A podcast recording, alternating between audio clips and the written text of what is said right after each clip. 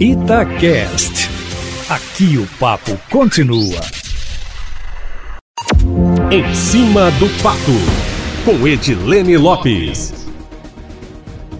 política é aquele negócio, né? Sempre guerra. Hoje, a secretária estadual de Educação, Júlia Santana, concedeu entrevista coletiva para responder às denúncias de erro e de plágio que foram apontadas nas apostilas de educação à distância durante reunião da Comissão de Educação na Assembleia Legislativa nesta semana e soltou o verbo. Eustáquio, a secretária se referiu diretamente ao Sindiúte, o Sindicato Único dos Trabalhadores em Educação, e também à deputada Beatriz Cerqueira do PT, que já presidiu o sindicato, que é presidente da Comissão de Educação e que é autora do projeto de lei que pede a suspensão do ensino remoto na rede estadual. Júlia Santana admitiu que houve erros, mas afirmou que eles haviam sido corrigidos antes de serem denunciados na comissão. Informou também que 95,7% dos estudantes da rede estadual tiveram acesso ao material de estudo à distância e estão tendo acesso a esse material e disse também que há um interesse claro de um grupo político em interromper as aulas online.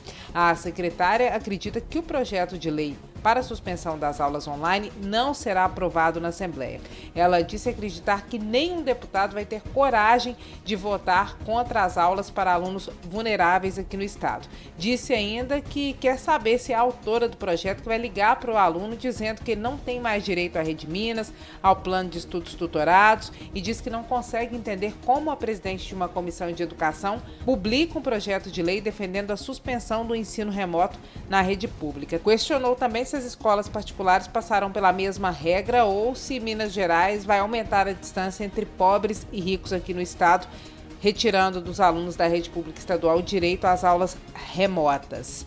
Foi isso, Eustáquio Ramos. A deputada Beatriz Sequeira respondeu que os erros não foram corrigidos e que ela não pode admitir que alunos sejam excluídos desse processo, que é o que ela afirma que está acontecendo, porque, segundo ela, nem todos têm acesso à educação à distância, ou porque não tem internet, ou porque não tem acesso à rede Minas e fez o questionamento e manteve o questionamento. O Sindiúte, o Sindicato Único dos Trabalhadores em Educação, ainda não se posicionou oficialmente. Agora eu estou passando rapidamente por um assunto que nós informamos em primeira mão aqui no Platão da Cidade ontem, foi a escala de pagamento dos servidores públicos estaduais, como sempre a Itatiaia antecipando a informação. É importante a gente lembrar que a escala foi divulgada, o salário integral será pago para saúde e segurança pública no dia 15, na próxima segunda-feira. O restante do funcionamento vai receber a primeira parcela de R$ mil reais na mesma data. No entanto, não há previsão de pagamento da segunda parcela. E antes que essa decisão seja tomada, está prevista para segunda-feira, também o famoso dia 15, a reunião entre os chefes de poderes, entre o governador Romeu Zema, o presidente da Assembleia, o presidente do Tribunal de Justiça e a expectativa do executivo é que nessa reunião os outros poderes possam colaborar com parte do orçamento deles. Eu fui apurar agora o Eustáquio Ramos e ninguém confirma uma reunião que foi anunciada pelo governador Romeu Zema para o próximo dia 15. Ainda não está na agenda oficial nem da Assembleia, nem do Tribunal de Justiça e nem do próprio governador Romeu Zema. Então nós temos que aguardar para ver se essa reunião de segunda-feira vai ou não ocorrer. Agora, um assunto nacional também ligado à educação. A oposição e representantes da educação no Brasil, de várias entidades, universidades, institutos federais, vão tentar derrubar a medida provisória do governo federal que autoriza o ministro da Educação a escolher reitores temporários para universidades e institutos que não terminaram o processo de consulta acadêmica para a escolha dos dirigentes antes da pandemia. A deputada federal Margarida Salomão, que é do PT aqui de Minas Gerais, ela é de Juiz de Fora, se reuniu hoje com mais de 70 representantes de instituições de todo o Brasil e também com assessores parlamentares para definir uma estratégia conjunta para tentar derrubar essa MP 979. Eustáquio, para os participantes dessa reunião, a medida provisória é inconstitucional, já que o mesmo tema foi objeto de uma uma outra medida provisória do governo federal que foi apresentada no ano passado e acabou caducando. Quando uma medida provisória ou caduca ou é rejeitada durante uma mesma legislatura, um mandato de quatro anos dos parlamentares, ela não pode ser reapresentada.